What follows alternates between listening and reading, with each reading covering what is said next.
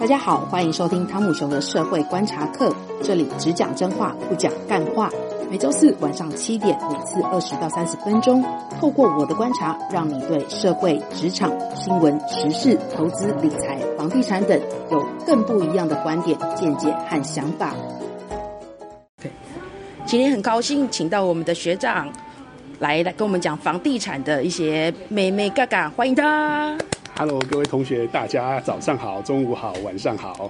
OK，今天要来聊的主题就是我们来聊不动产这件事情。因为不动产这件事情呢，我觉得大家的这一生之中呢都会遇到，然后也有很多的长辈会跟你讲说，年轻人就是要买房子这件事情。可是呢，老实讲，不动产这个产业呢非常的团结，而且呢，呃，很多资讯是不透明的。那这又牵涉到有大宗的资金的交易，那所以在这个情况之下，我们怎么去买对不动产，然后不吃亏这件事情，甚至这个时候我们会想说，一定要买房子吗？然后现在适合买房吗？学长，我想问你，一定要买房吗？呃，关于这个问题，真的问得非常好。我也坦白说，连我自己也可能没有答案。不过呢，以我个人的立场，我会建议大家。呃，确实，如果能力许可的话，最好就是买一间房子。当然，讲这句话好像变成老扣扣，因为刚才这个主持人都已经讲了哈，这个老一辈都说一定要买房子。我讲的这句话好像我就是老一辈，但我老一辈讲的话就一定要听嘛？老一辈讲的话就一定是要奉为圣旨嘛？OK OK，那我我我当成不要把我当成老一辈，帮把我当成年轻的一辈，但我还是要建议各位听众朋友。可以的话，就还是要买房子。这个有很多种考量，一来是理财的考量。我知道很多年轻人对于理财是没什么印象，或者是没什么一个呃很很明确的方向。他觉得我理财我可以投资股票啦，我可以投资基金啦，或者是投资债券啦。但是我要跟大家讲，为什么我会劝大家买一间房子？因为房子毕竟还是最保本的东西啦，你不，你至少你有了房子，你至少不会赔太多钱嘛。当然还是有人赔了钱，但是还是有人赔钱啊。对，但是很多人买了叉叉叉建设的房子就一直赔钱啊。在那个时候，前一阵子在 二零一六一七的时候，是很多人就传出某某某建设推出的哪一个案子又赔了多少，又赔了多少。然后一次赔都是百万、几百万、千万这样子跳。讲到这个，我我也来分享一个故事，就是最近发生的。我刚好在做一篇的专题，那这一篇专题的，是在回首我们过去三十几年来的打房梦。那什么叫打房梦呢？因为在我们国家每一个世代啊，不管是五年级啊、六年级或者七年级的学生，或者跟我一样是九年级的学生也好，哎，你哎，九年级，主持人你在笑什么？我看起来不像九年级啊，这个不管哪一个年级的学生也好。他们面对都同样面对到房价飙涨的一个时代，所以都希望政府打房，所以上了街头，希望政府把把房价打下来，让他比较好买房子。嗯，那我就翻阅了这个我们一九八零年代的我们台湾的房价，不晓得各位听众朋友，你能不能猜得到那时候台北市、新北市的房价一平多少钱？我不知道，可能很多人不知道，那时候大家都还没出生，其实我也还没出生了。对，我们都在娘胎，我们都在娘胎。哦、对，对，对，对，对，我我那时候可能连个原子都不是，我可能对。那那时候啊，我看了、啊、大概一九八六年那时候，一九八六年呢，台北市新建案的平均房价一平只有七万多，新北市新建案的房价一平只有三万多。那那时候在这个中正大安区，你想想看，中正大安区已经算很好的地段，而且那时候已经有建案配备那个 TOTO 卫浴，一平多少呢？一平就真的只要七万，七万块。那我们现在要买那个七万的后面是要再多加一个零，是不是？不止一个零，是前面再加一个一，后面再加一个零，是一百七十万，同样地段。所以在那个时候啊。那时候后来房价飙涨，引起这个无可无可刮牛运动了。在一九八九年那个时候，嗯、当然我们会会那会会想说，那个时候那个年代确实遇到房价飙涨的情况。可是来到我们这个年代，我们如果会再回去三十几年前，你那时候会上街抗议，还是赶快去买一间房子？我会赶快去骂政府，但是同时也要赶快去买一间。确实，其实。我们都会遇到这种状况，就是回头去看的时候，都会想说，那时候房价这么便宜，自己怎么不买？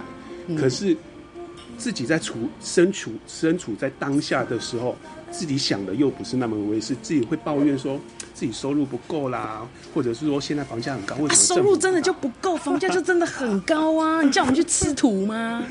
哎、啊，所以这个就牵涉到一个问题，你是要等有了钱，收入多了，你再去买房子。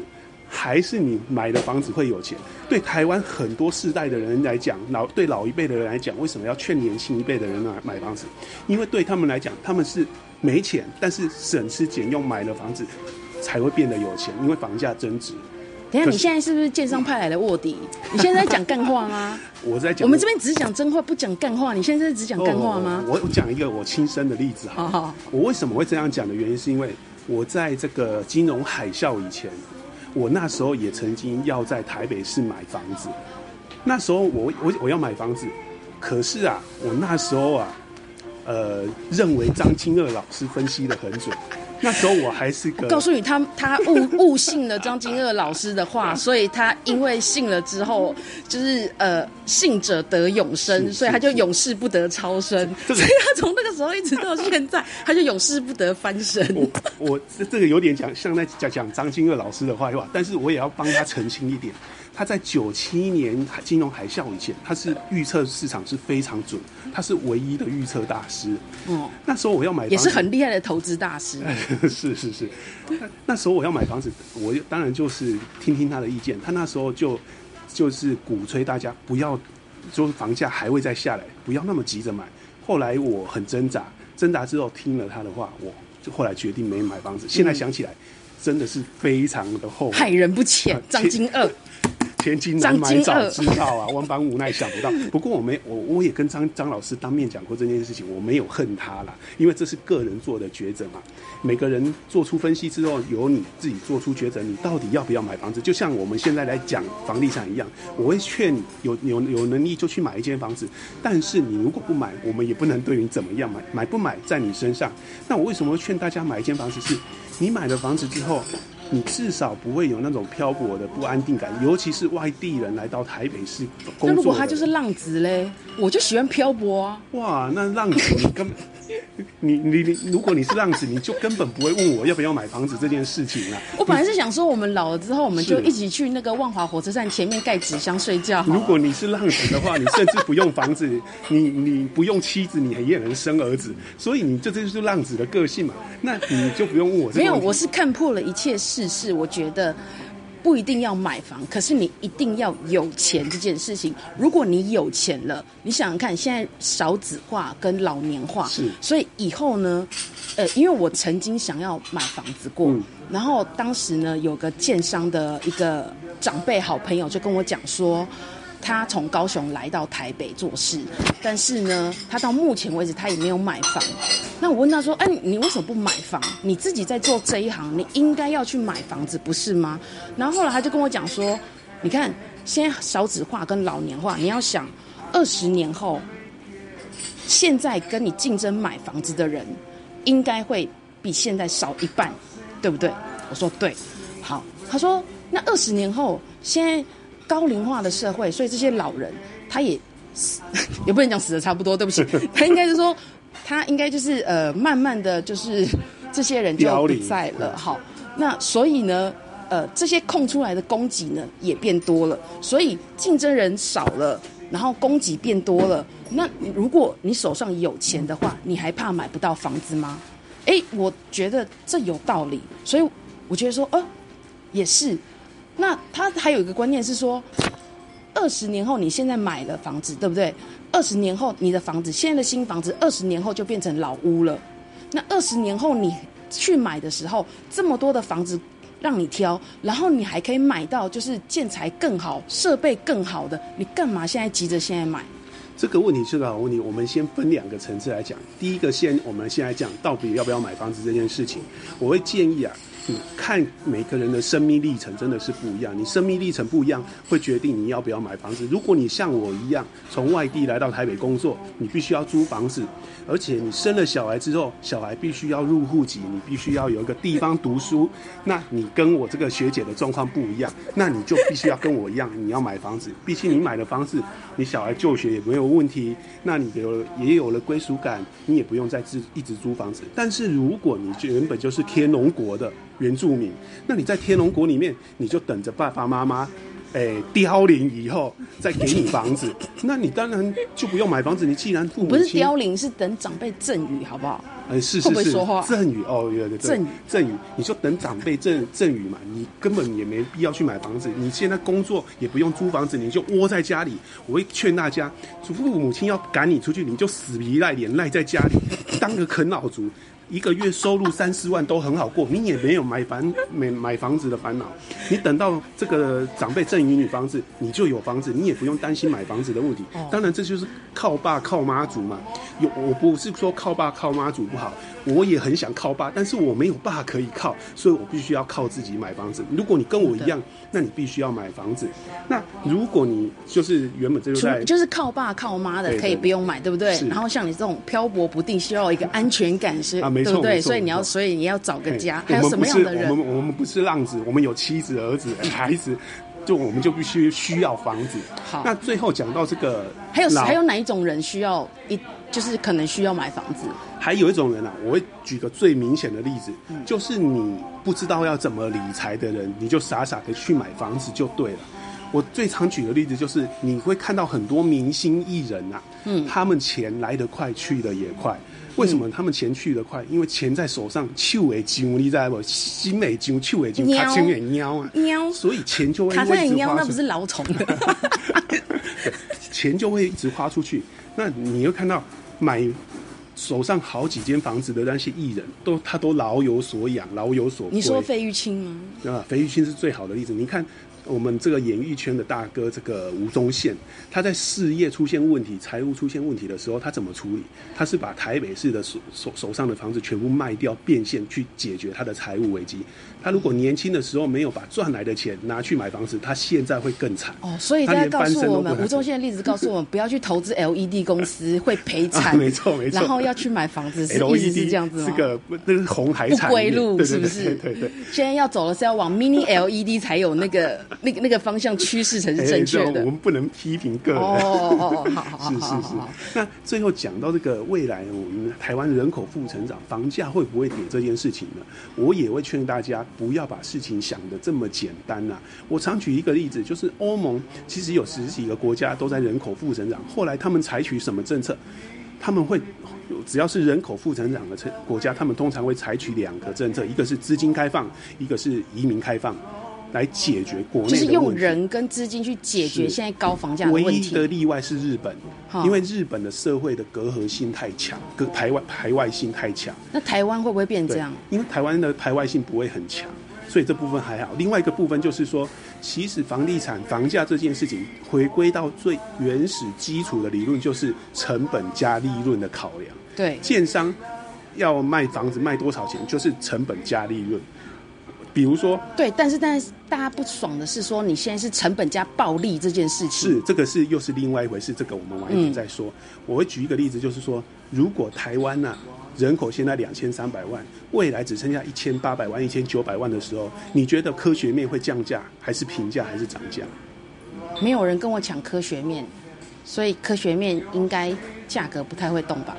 那你如果觉得，呃，一台宾士车现在卖两百万，未来人口变一千八百万的时候，宾士车会卖多少钱？需求变少了，对不对？供给还是在啊，所以价格应该是会下来啊。那是你这样想？经济学的理论就是，价格等于供给跟需求去决定的嘛，哦、对不对？这个市场的供给啊，会随着需求改变，也是会随着售价而改变。如果那时候台湾人没那么多人买宾士车，宾士的进口量就会减少，但是售价还是维持一样，甚至维持上涨。为什么？因为成本还是在涨，科学面的成本也还是在涨，科学面不会因为人口下跌而跌。房价、房子也是一样。如果未来这个人口减少的时候，市场需求减少，供给一定会减少。如果供给过多的时候，房价就会跌。我知道你的理论就是像那种 Seven Eleven 所有的那个连锁超商涨了价之后，它就不会降回去给你，意思是这样子吗？呃，不是，因因为是受房价一定是成本加利润最基础的，除非土地价格下跌，嗯、或者建商要的利润减少，嗯，不然的话，他要降价的话。他就是会赔钱卖。如果建商赔钱卖，他就会被淘汰出市场，这一个供给就会消失。对，所以你会说人口会不会影响房价？其实不管是从国内或者国外的统计来看，人口跟房价之间完全没有必然性的关系。是吗？人口不能绝对就是代表需求这件事情。人口跟需求这是两回事。我一般来讲，我们讲人口的需求是讲刚性需求，就是说你结婚生子，我一定要买一间房子。对。但是他忽略的是投资的需求。那投资的需求是没办法量化的，所以你没办法预估说未来人口减少之后，它刚性需求确实会减少的，没错。对。但是投资需求会不会减少呢？我们不知道。那供给量。会不会维持跟现在一样呢？我觉得，当需求减少的时候，供给量就一定会减少。当供给量减少的时候，如果建商要生存，他就不可能赔钱卖。所以到时候房子会不会更便宜，完全看当时候的土地价格而定。但土地价格是一个重点。你现在讲的一个状况是，比如说像是在两千年左右，那时候呃也是金融危机，对不对？嗯。那时候是那个网网络科技泡沫化，然后还出现了最后最后一根稻草是在二零零三年的 SARS，那个时候的房价一路往下跌，跌到建商是要从就是比如说他卖二十五万，一直渐渐降到卖十八万，是赔钱在卖，就是他卖的价格是一直递减的，他是要去求求客户、求爷爷跪奶奶的，就抱着他。大腿来跟他说拜托来跟我买一间，所以这也是有发生过的事情啊。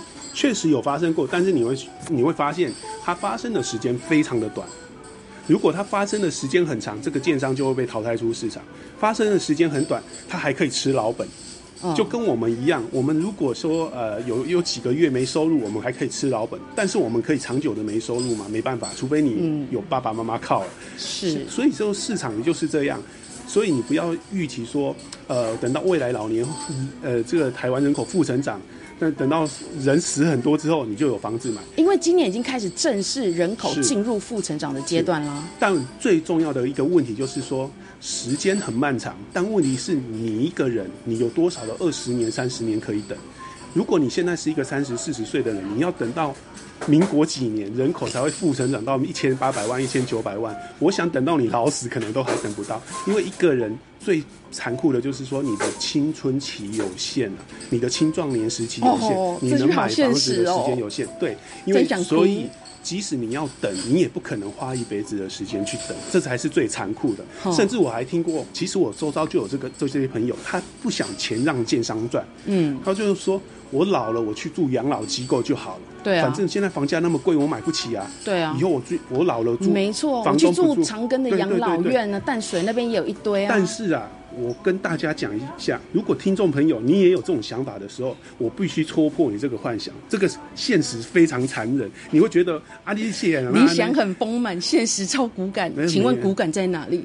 骨感就在于你口袋的钱。如果你觉得现在房价很贵，你又有什么？你又有什么能力，或者有什么资格，有什么本钱，说你以后要去住养老村？你知道养老村多少钱吗？哦，我之前有研究过，一个月。呃，就是不含你你放了一笔钱在那边做抵押这件事情哦，因为你要去住那那种高级的养老院，你要先放一个本金在那边，比如说个五百万，对不对？是，对，然后。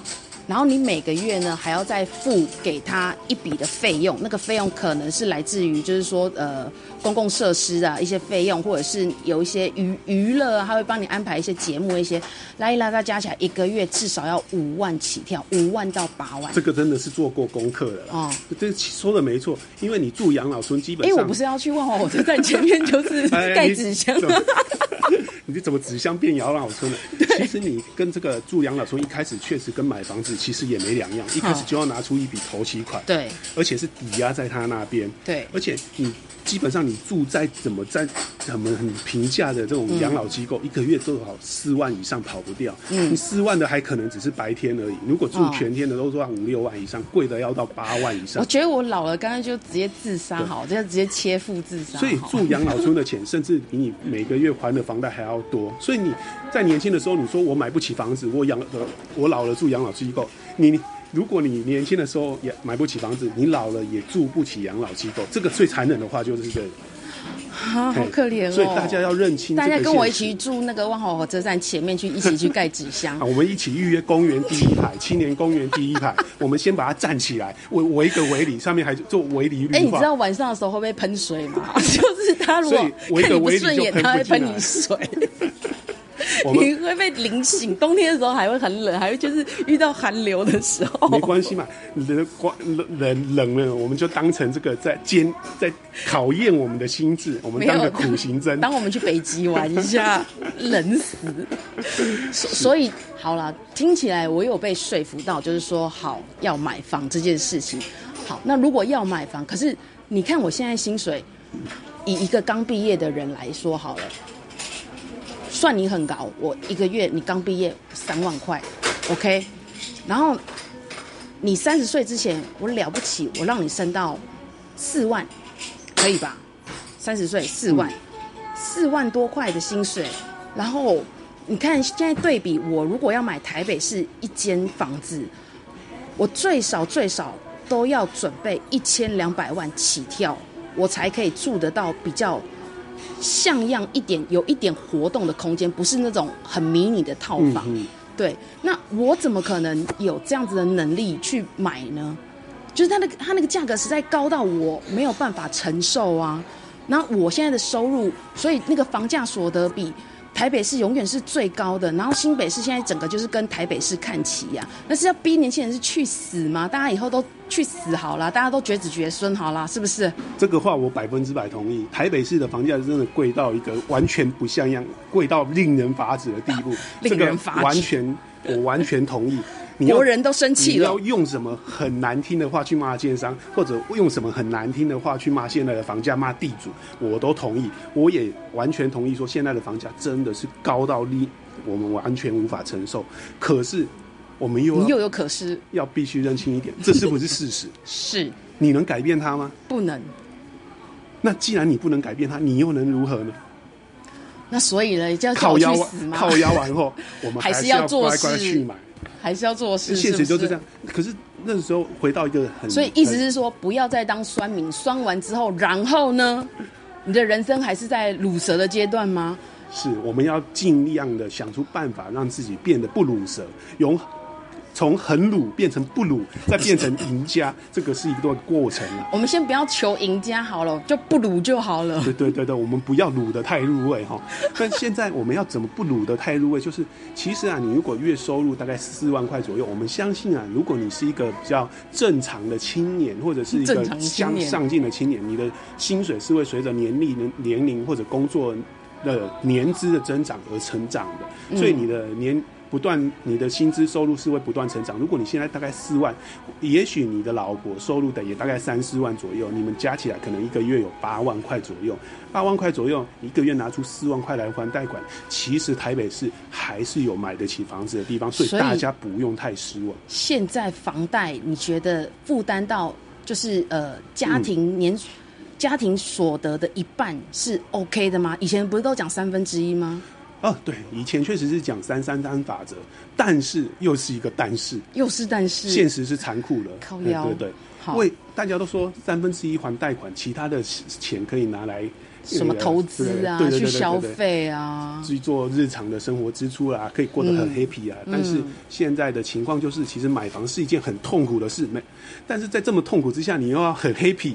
怎么可能？这是不可能的。啊、所以，其实你只要看台北市的房贷负担率，这是镇内政部公布的房贷负负担率，你就可以知道，其实台北市的房贷负担率是接近在六十趴左右。六十趴是什么意思？就是说，台北市啊。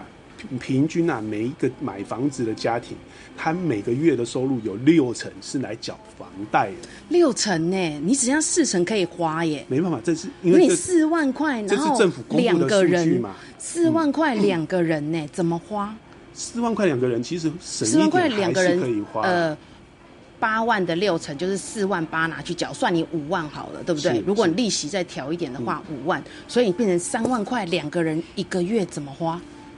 这个两四万块两个人，我相信是 OK 的。三万三万，你讲这这句话就好像说这个郭台铭说他一一个礼拜花花两万块很少的那种那种感觉。不是不是，所以我的意思是说三万块，你说两个双薪家呃双薪家庭对不对？两个人各四万八八万块，然后八万块房房贷，如果你要买在台北市的话，负担是六成。对不对？所以我我算你那个利率浮动嘛，好，我说扣掉五万，嗯、所以你剩下三万，然后两个人花，所以一个人平均只能花一万五。辛苦一点，我相信还是可以过了，因为我们在年轻当学生的时候，一个月不到一万还是可以花。以后大家啃树皮啊，啃树皮穿树衣是不是？对，因因为你要有个心理准备，就是如果你真的有打下定决心要买房子，省吃俭用是绝对免不了的，除非你家里很富裕可以资助你，不然你如果像我一样要靠自己的话，你要买房子之前，你就要有心里要省吃俭用的打算，不要想说你买了房子还想要出国玩，还想要背名牌包包，嗯、还是这样子想要做什么其他额外的多余的消费，这部分你确实是要省下来。当然这是个人的取舍，看你要日常过得爽一点，所以你要苦一阵子，对对对，还是要苦一辈子，是不是？是。哎，好。但是说回头回头说过来，虽然台北市的新建案很贵，但是啊。我会觉得也不用说一定要追求新建啊，你买这中古屋也是可以。其实中古会漏水啊。啊，确实中古屋会漏水，但是你不用买在顶楼嘛。好，那我如果我决定我苦一阵子好了，就二十年牙咬一撑过去，是不是就买了？确实，如果你真的是呃牙。坚持想要买房的，确实是可以这样做。那如果每个月真的还不起，没办法拿六十趴左右的钱收入去支付房贷，或许你可以考虑三十年期或者四十年期的贷款，那也是一个考虑的方向。当然，很多人听到四十年期又要蹦蹦跳。四十年，如果三十岁，我七十岁，我都已经退休了，我还在还房贷。如果这有天理吗？我会建议大家，如果你没有小孩的话，你就不用考虑买房子了。所以会不会回到我刚刚讲，是不是大家绝子绝孙？对对对，没错。啊，如果你真的就为了一间房，不小心有了小孩，你就要对小孩负责，对老婆负责。嗯，总是要为小孩子留个一间房。你好上进哦，没办法，像我这么上进的青年，今昨天才过二十岁，你想我的人生还有那么大的前程。我接未来如果不买房子，我要怎么过得下去？他干话真的是太严重了，我实在听不下去。好，我打断你。好，那我要问说，现在适合买房吗？我怎么样去判断什么时候是我出出手买房子的好时机？嗯，呃，现在房价确实很贵，这里没错。那很多人说房价有没有泡沫啊可能？现在适不适合买房？呃，我就觉得你要看你买房还有出出场的一个时间点。如因为现在看起来政府是没有想要出手打房的意愿。如果政府要出手打房的话，他早就打了嘛。你看看我们这个美租莱租开放的速度有多快，哇，一瞬间就开放通过了。那为什么打房打到现在都还没有出手呢？对，这这个非不为也，是不能，呃，非不能也是不为也，所以不是他们不能做啊，是没有要做。所以我预期我们现在就可以打赌来，也赌个赌鸡排，到年底前政府都不会出手打房。我觉得到明年都不会打房。哦，你那你比我更乐观。我觉得都不会打，因为我看到那个花敬群讲的那个干话，真的是我实在不知道要怎么回 回他。他说现在房价没有涨，然后他觉得现在房价是合理的阶段。大家的那个房价都被控制得很好，没有涨。如果政府看到房价有涨，政府怎么可能装瞎呢？所以人家可以当到高官嘛，我们不行。哦，所以人家是次长就是了。对对对。哦，就即使他睡过那个仁爱路地堡前面，也在那边夜宿那个 那无壳蜗牛那边那边睡的，也也是还可以有一天是飞黄腾达，就是睡睡地堡。前面的路上是过去前面的路不是睡地堡、嗯、的路上，忠孝东路夜宿忠孝东路是它的过去式，哦、现在次长是现在进行式，所以不一样。那这么那我们开开玩笑了，就是目前看起来政府打房的意愿是兴趣缺缺了，所以目前看起来，除非政府出手打房，或者是央行它的利率急剧的调升，不然我看这一波的资金行情应该还有一两年的这个行情会走。所以，如果你要买房子，你今年或许一个考是一个考虑期，那未来一两年后你再考虑转手也是可以的。那你不是教大家要去当投资客吗？呃，是不是当投资客呢？其实你也可以自住啊。这个要当自助跟投资客，其实是你自己的意愿。哎、欸，通常当那个呃投资客变自助，通常是已经卖不掉，是被套牢，就跟股市的道理是一样。我不得已住了套房，我才要变成自助客，不是吗？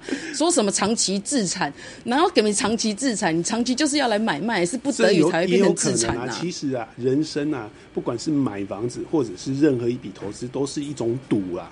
那你赌对了，就是人生飞黄腾达；那你赌错了呢？你就可以在青年公园飞黄腾达，玩飞黄腾达的地方不一样，所以你买不买房子都是一种赌。你如果十年前同样一个问题，那时候的人也在考虑要不要赌买房子，现在同样一个问题，我相信再过十年后也这个命题也同样的存在。啊，所以意思是，不管哪一个世代的年轻人，三十年前、三十年后，你同样面临到买房子都很艰难，但是你还是要牙咬着牙。买下去是不是？如果你真的有需求，就是你讲上述的那几种人，漂漂浮不定的人，或者是呃，还有什么啊？这个有成家立业、哦，有成家像你这样子的有为青年哦。对对对对，说坦白的，如果你真的你家里原本就是在台北，父母亲有个房子，嗯、我我真的诚心的建议你，真的不用去。那么辛苦要去背房贷，没有必要啊！你干嘛那么辛苦背房贷？哦，没有，我有兄弟姐妹分家产啊，虽然分回来可能就只剩下那个厕所而已。等到分到家产，其实你也蛮好过的啊，你也不用等到现在一定要去买一间房。然后说很多人家里哦很可能整条街都是他们家的，你不知道台北市有很多隐形富豪。哦，你以为大家都会连战吗？哦，整个南京东路都是他的。哎，这是你讲的，不是我讲的。这是都市传说，都市传说也不是我说的。副总统卸任那么久还会中枪，这个也是人间奇谈。然后我也想要学学圣文去修那个呃不定时的出来去修一下机车啊，演一下那。这一集真的是干话集。但我真的觉得这还蛮好笑的。好，所以不管什么时候你有需求就要去买房子，因为它可能是你一个理财。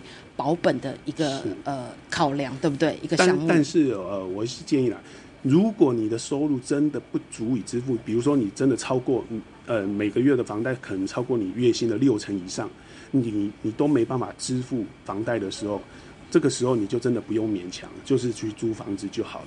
或者是你买外围一点，如比如说你买到。金山去新北市金山，就听起来好像要住金宝山的感觉。不，不是金宝山，不是住远一点，房价就便宜一点呢、啊。呃，确实也没错，但是你每天的通勤时间就很长。我我还是建议啦，就是你买房子的地点不要离工作的地方太远啊，不然你每那你通勤时间你要抓多少？通勤时间来回一个小时以内会比较好，不然你啊，你看人生短短。哦，我真的觉得会哦。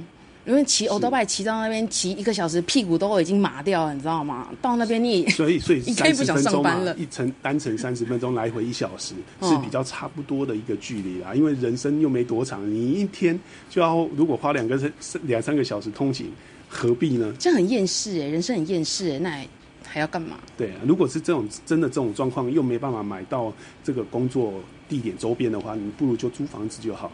好，被你说服了。所以接下来我们要买了，买了。可是接下来要怎么买？买哪一些房子？比如说，现在有买预售屋，嗯、或者是买成屋，对不对？中古屋的部分，或者是我买新城屋，哎，这都是有眉高的。但是下一次来跟你们说，下次再来听。现在到这里喽，拜拜。拜拜。